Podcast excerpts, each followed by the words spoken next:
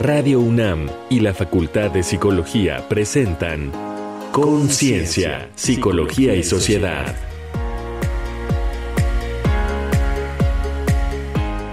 Notas para el 50 aniversario de la Facultad de Psicología de la UNAM. Bienvenidas, bienvenidos a Conciencia, Psicología y Sociedad. Ustedes están escuchando Radio UNAM, el 96.1 de la frecuencia modulada y también el 860 de amplitud modulada. Les damos esta cordial bienvenida a este espacio que es el espacio radiofónico de la Facultad de Psicología que realizamos junto con Radio UNAM en esta emisión muy especial. Ya verán por qué. Quédense, estaremos con ustedes si nos lo permiten durante la siguiente media hora aquí en las frecuencias universitarias y presento a mi compañera en la conducción, la doctora Cristina Pérez Agüero, que es profesora de la Facultad de Psicología y que junto con nuestras otras compañeras, pues vamos turnando la conducción de este espacio. Ahora nos toca compartir en un programa muy especial, querida doctora Cristina Pérez Agüero. ¿Cómo estás? Bienvenida. Hola, Berenice. Muy, muy bien. Aquí en, la Facultad de Psicología y justo como dices, con un programa bastante especial conmemorando estos 50 años de la facultad. Y bueno, seguimos teniendo actividades que están desde febrero de este año y bueno, así nos la pasaremos varios, varios meses. Bienvenidas, bienvenidos a nuestros radioescuchas. El 50 aniversario de la Facultad de Psicología de la UNAM, hoy aquí, en este espacio, Conciencia, Psicología y Sociedad. Les recordamos, antes de pasar con nuestro tema especial, que ustedes pueden acercarse con nosotros a través de un correo de voz que es el 55 56 23 32 81, que sea el canal a través del cual nos podemos comunicar. Sus comentarios, sus peticiones, sus dudas serán recibidas ahí. Igualmente, les invitamos a seguir las redes sociales de la Facultad de Psicología. Nos encontramos en Facebook, en Instagram, en Twitter y claro que en la página de la universidad, ahí nos van a encontrar. Así es que bienvenidos, bienvenidas, inicia Conciencia, Psicología y Sociedad. En la Facultad de Psicología nos alienta el orgullo y compromiso de ser parte de una rica tradición de búsqueda del conocimiento y vocación de servicio, centradas en el ser humano, su comportamiento, salud y bienestar. Considerada el mejor espacio de formación en psicología en México y el segundo mejor en Latinoamérica, es líder nacional en investigación en la disciplina y sus egresadas y egresados han sido la semilla para muchas otras facultades y carreras del país. Una facultad donde siete de cada diez personas son mujeres. Fue sede de los primeros grupos que se manifestaron por la igualdad de género en la UNAM y sigue hoy al frente de esa lucha. Una entidad cuya única licenciatura a 63 años de creada es la tercera carrera con mayor demanda en la UNAM, solo después de medicina y derecho, profesiones de mucha más larga tradición. Una comunidad involucrada con la sociedad y sus problemas, sean en cuestiones de salud, las afectaciones a la salud mental por la pandemia, sismos u otras crisis, o la construcción cotidiana de una cultura de prevención, sean en materia educativa los nuevos modelos psicopedagógicos de enseñanza-aprendizaje y así en el resto de las áreas. Hoy nuestra facultad vuelve atrás la mirada para recuperar sus orígenes. Hace 50 años, el 27 de febrero de 1973, el Consejo Universitario de nuestra máxima casa de estudios acordó la creación de la Facultad de Psicología. Culminaba así un camino de enseñanza de la psicología iniciado en México a finales del siglo XIX en la Escuela Nacional Preparatoria. Entonces, ¿qué camino siguió en México la enseñanza de la psicología hasta la creación de su facultad en la UNAM? Qué rasgos caracterizan a esta entidad y qué papel ha jugado la facultad en el desarrollo y expansión de la disciplina en México y América Latina? Para responder estas y otras preguntas nos acompaña el doctor Germán Álvarez Díaz de León, profesor desde hace 50 años de la Facultad de Psicología, autor de libros, capítulos y artículos sobre la historia de la psicología y actualmente director general de Orientación y Atención Educativa de la UNAM. Bienvenido, doctor. Buenos días, ¿cómo están? Gracias, doctor. Bienvenido. Pues con este ánimo festivo de eh, recuperar, de hacer un recuento de la historia, de la tradición, pero también del presente y claro que del futuro de nuestra Facultad de Psicología. Doctor eh, Germán Álvarez Díaz de León, bienvenido. Muchas gracias por estar aquí. Vamos a hacer una primera pausa. Les invitamos, le invitamos también, doctor, a escuchar para el inicio de nuestra charla comentarios, los comentarios del maestro Jorge Molina Avilés. Otra voz especializada comenta. Maestro Jorge Molina Avilés, escritor, investigador y profesor de la Facultad de Psicología de la UNAM, con 56 años de antigüedad académica. Tratamos y luchamos para que fuera una disciplina científica, pero sus posibilidades, sus campos de, aplicación me, me, parecieron importantísimos. Sin embargo, nosotros, mi generación y las anteriores y las posteriores inmediatas, nuestros profesores pues no eran psicólogos, dado que fuimos la primera generación, fuimos las primeras generaciones de psicólogos, pues no había eh, psicólogos propiamente dichos, pero algunos psiquiatras, algunos psicoanalistas, algunos filósofos eran nuestros maestros. Y empezamos a estudiar y estudiamos y aprendimos desde luego psicoanálisis sobre todo.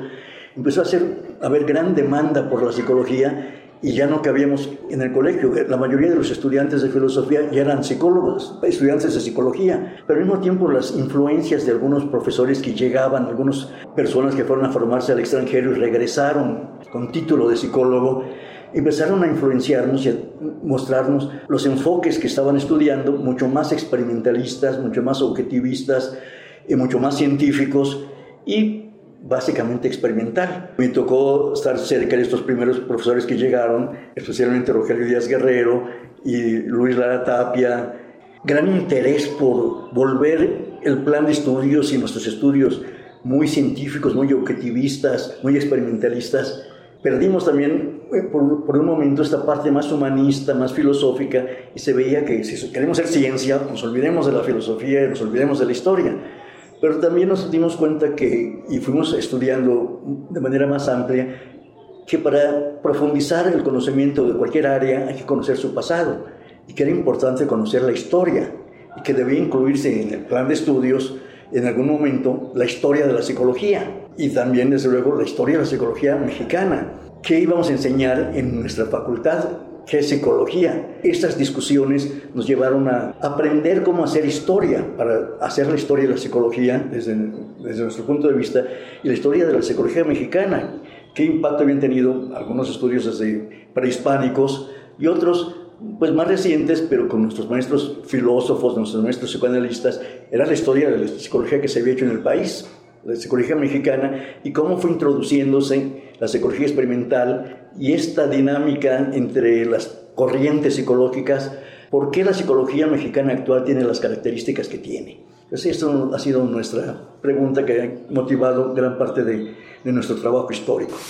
Muchas gracias al maestro Jorge Molina Avilés. Estoy segura que muchos de nosotros, muchas de nosotras no conocíamos ese origen experimental de la Facultad de Psicología y ya escuchamos algunos de los nombres pioneros de la instrucción académica de la psicología en México. Quisiera que nos comentara un poco de ello, de, del lugar, de la importancia de la universidad como origen y también de venir y presente, por supuesto, necesariamente de la psicología en México, doctor Germán. Voy a ser tajante. La psicología mexicana sería impensable sin la UNAM. Impensable. El origen es la Escuela Nacional Preparatoria, totalmente positivista, totalmente alineada al positivismo y al porfiriato. tuvo que pasar desde 1868 hasta 1896 para que un abogado, Ezequiel Chávez, lograra que se incorporara en plan de estudios una materia que se llamaba psicología. Tradujo un libro de Tigner, Tigner era alumno de Bund, y hablando de psicología experimental, pues ni más ni menos los fundadores. ¿De qué se trataba? Se trataba de estas, porque hablar de psicología también hay que ser muy puntuales. No podemos pensar con los ojos actuales muchas cosas, sino cómo, qué se entendía por psicología. Psicología, si no a la etimología, pues es del alma y la especulación, y tiene un largo pasado filosófico. Estamos hablando de la psicología moderna, para ser concretos. Y esta psicología moderna empieza en la Escuela Nacional Preparatoria, formalmente en un plan de estudios. En ese plan de estudios, los alumnos, en el octavo semestre llevaban psicología, se crea poco después la, Universidad Nacional de México, la nueva universidad. Y en esta nueva universidad, la cátedra que, que abre, la primera cátedra que hay, es de psicosociología. Y es un eminente psicólogo norteamericano, Baldwin, quien imparte esa, esa asignatura.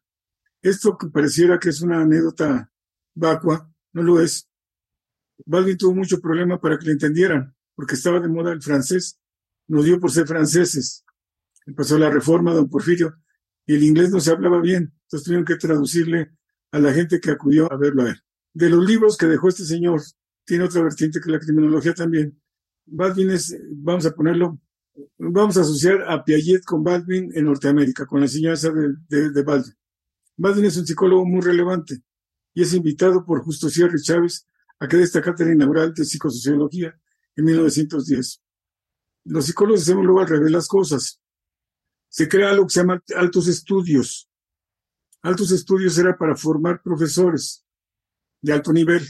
Ya estaba la normal, esto era para de alto nivel y hasta 1924 estuvo junto a, junto a altos estudios. En 24 se separó la Facultad de Filosofía por un lado y la Escuela Normal por otro lado. De ahí viene otra de las, de las raíces nuestras. Toda la parte educativa de México comprometida con problemas sociales.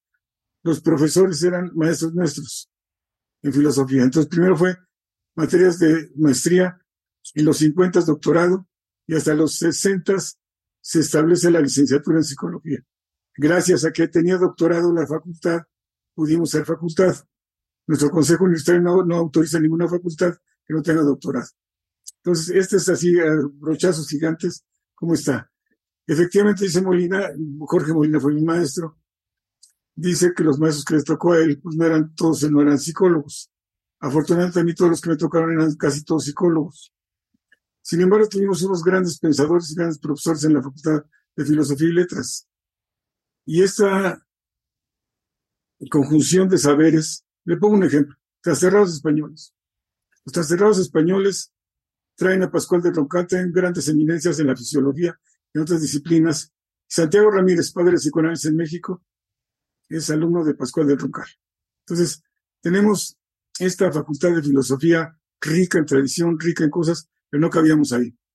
No cabíamos porque nuestro objeto era otro, nuestro método diferente. Igualito le pasó a Wundt en Leipzig, Alemania. Nosotros que no queríamos meternos con el alma, queríamos saber cuál era la experiencia, la conciencia, el comportamiento. Y había métodos empíricos. En 16 se crea un laboratorio de psicología experimental y causó la misma extrañeza que causó Wundt en Alemania. ¿Cómo le hacen estos para traer estos aparatijos raros a medir qué saque cosas? De ahí viene toda la tradición empírica de la psicología. La psicología tiene dos tradiciones de medición.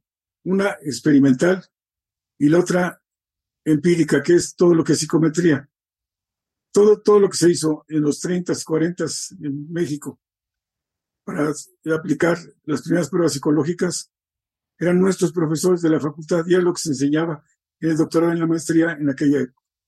Hasta que en los 50, ya a finales de los 50 se hace la primera licenciatura en psicología y me tocó a mí también ser de los que empujó la independencia de la facultad junto con los profesores. Muy interesante, doctor, lo que nos está diciendo justo de toda esta conjunción entre filosofía, psicoanálisis, la parte experimental.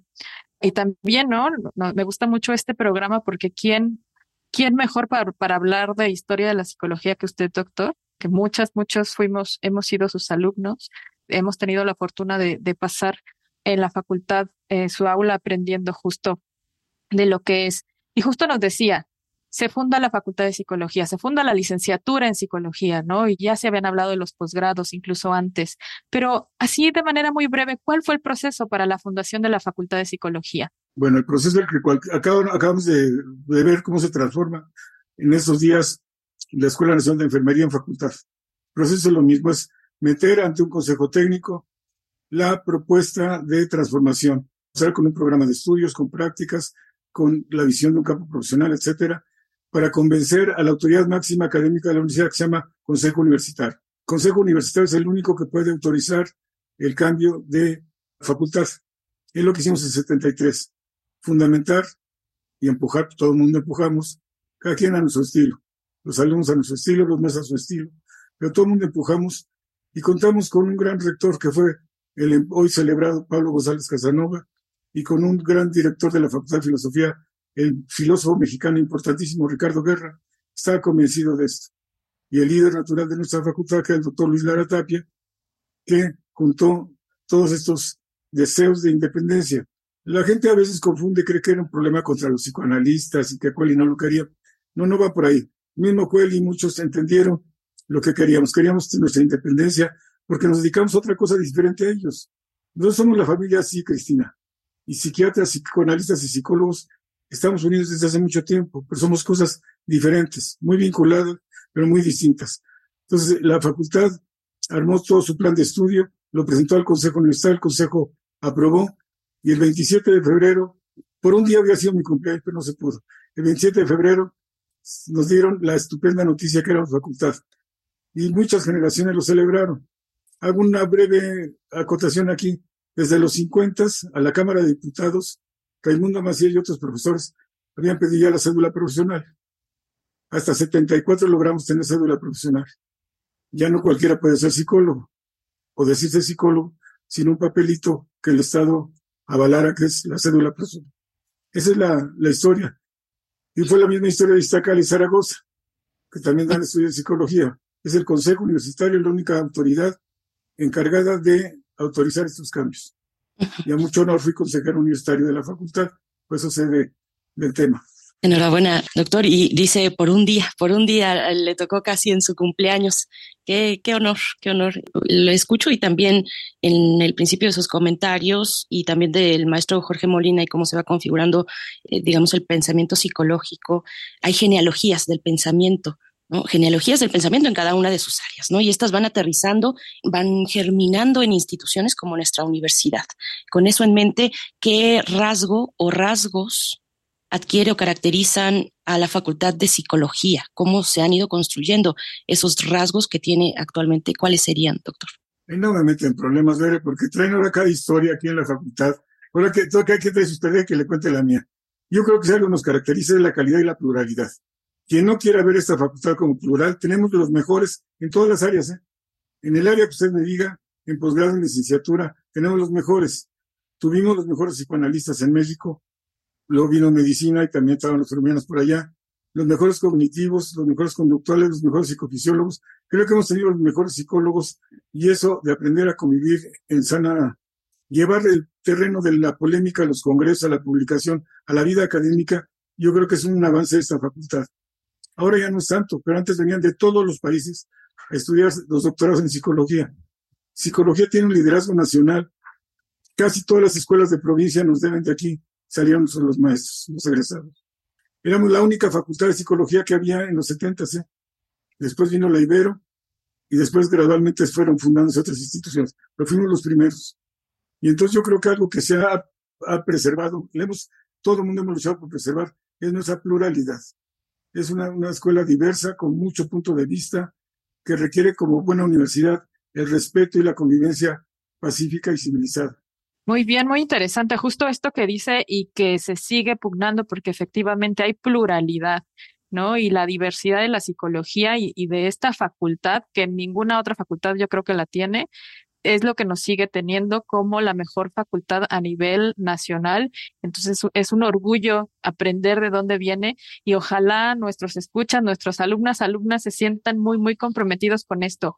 Y hablando justo de los alumnos, alumnas y los profesionales que egresan y esta pluralidad dentro de la psicología, doctor, ¿Cree que haya cambiado la manera en que nuestros profesionales se insertan ahora al campo laboral en torno a la psicología a cómo era antes?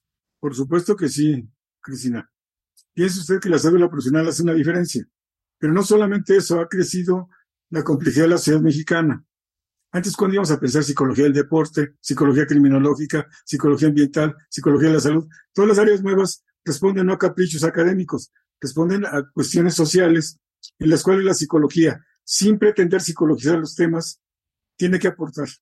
Tenemos que aportar y eso ha abierto gracias a muchas generaciones de colegas que han bregado en el campo profesional para crear un perfil, una identidad, porque no quedaba muy claro al principio si éramos ayudantes de los psiquiatras, si les aplicaban las pruebas y a veces las interpretamos y ellos no. Creo que todas las hemos, estamos, estamos de acuerdo, diagnosticamos, intervenimos, evaluamos y se multiplican día con día las áreas donde nosotros intervenimos. Donde hay seres humanos, estamos llamados a estar ahí presentes. Pues doctor, qué placer conversar, qué orgullo, qué honor también para todos los estudiantes de la facultad que nos están escuchando, toda la comunidad académicos, administrativos. Pues en este aniversario tan importante, me quedo pensando muy al margen, qué consejo universitario el de inicios de la década de los 70.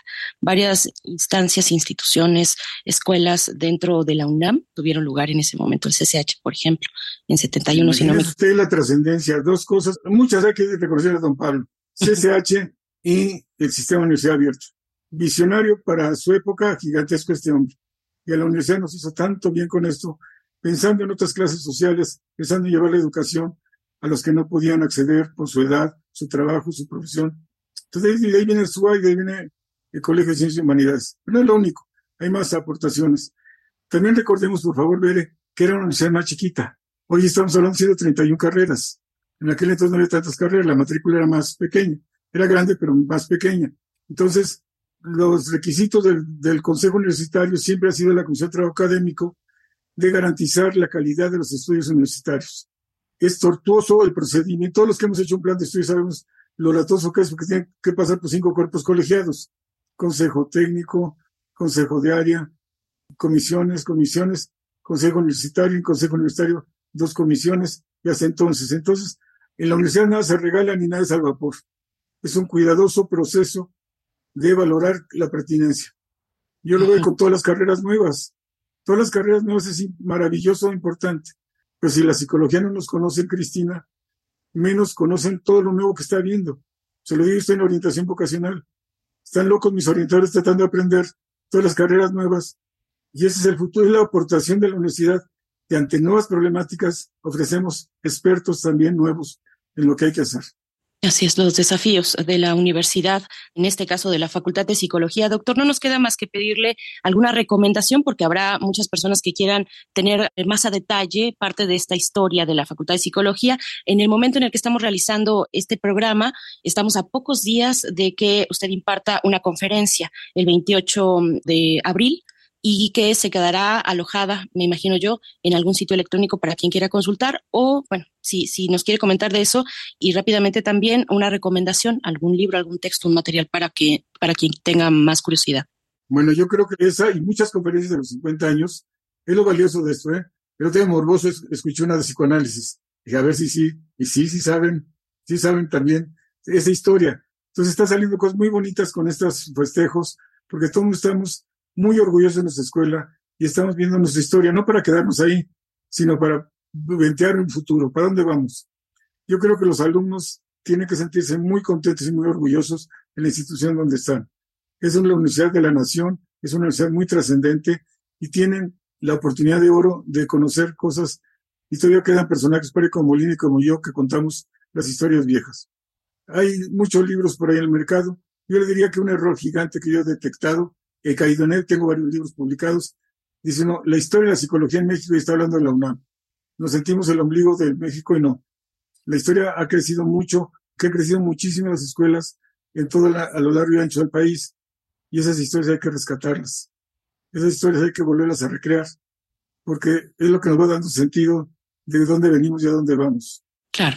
Pues muchas gracias, doctor Germán Álvarez Díaz de León, actualmente director general de Orientación y Atención Educativa en la UNAM, profesor desde hace 50 años en la Facultad de Psicología, autor de distintos libros, capítulos, artículos sobre la historia de la psicología. Bueno, ha sido un placer y ojalá las personas interesadas se puedan acercar a las redes sociales de la Facultad de Psicología para que encuentren materiales que serán de su interés. Doctor, muchas gracias. A ustedes son muy amables. Les agradezco mucho la invitación y gracias por querer tanto a nuestra facultad. Al contrario, muchas gracias. Bueno, pues la facultad hace mucho por, por la sociedad, por nuestra comunidad también en estos eh, tiempos en los que vamos apenas saliendo de estos procesos de pandemia. Muchas gracias, doctor. Nosotros vamos a hacer una pausa para escuchar algunas recomendaciones desde la cultura, desde el entretenimiento acerca de nuestro tema de hoy, el aniversario, el 50 aniversario de la Facultad de Psicología. Vamos con Reconecta en la Cultura. Reconecta en la cultura. La obra La Facultad de Psicología de la UNAM, 30 años de vanguardia, compilado por Lucy María Rey del Martínez y María de Lourdes Echeveste, reunió en 2004 valiosas contribuciones de múltiples autores. Destaca en torno a nuestro tema de hoy el capítulo de Pablo Valderrama, Evolución de la enseñanza de la psicología en la UNAM, 1910 a 1973. Búscalo en el sitio web de la Facultad de Psicología, www.psicología.unam.mx. Nuestro invitado de hoy, Germán Álvarez, editó en 1981 con Jorge Molina el libro Psicología e Historia bajo el sello UNAM. Entre otros muy buenos textos, incluye el capítulo de Germán Álvarez y otros, Notas para la Historia de la Psicología en México. Búscalo en las librerías de la UNAM. Te invitamos a ver el breve video 50 años de la creación de la Facultad de Psicología UNAM, que con la voz de Margarita Castillo presenta un rápido recorrido por los principales logros de la facultad y los momentos más destacados de la enseñanza de la psicología en México desde finales del siglo XIX hasta 1973, cuando se crea la facultad. Lo encuentras en la página de Facebook de la Facultad de Psicología de la UNAM. Y en el canal de YouTube UNAM Psicología UDEMAT puedes disfrutar las transmisiones de las muchas interesantes conferencias y eventos que este año organiza la Facultad de Psicología para festejar su 50 aniversario. Estas fueron las recomendaciones de la semana doctora Cristina Pérez Agüero. Un comentario final tuyo, parte, por supuesto, de la Facultad de Psicología. Ay, veré, pues qué orgullo formar parte de estos 50 años como estudiante, ahora como profesora. Esto que decía el doctor, la necesidad de, de la transformación de la psicología en diferentes campos.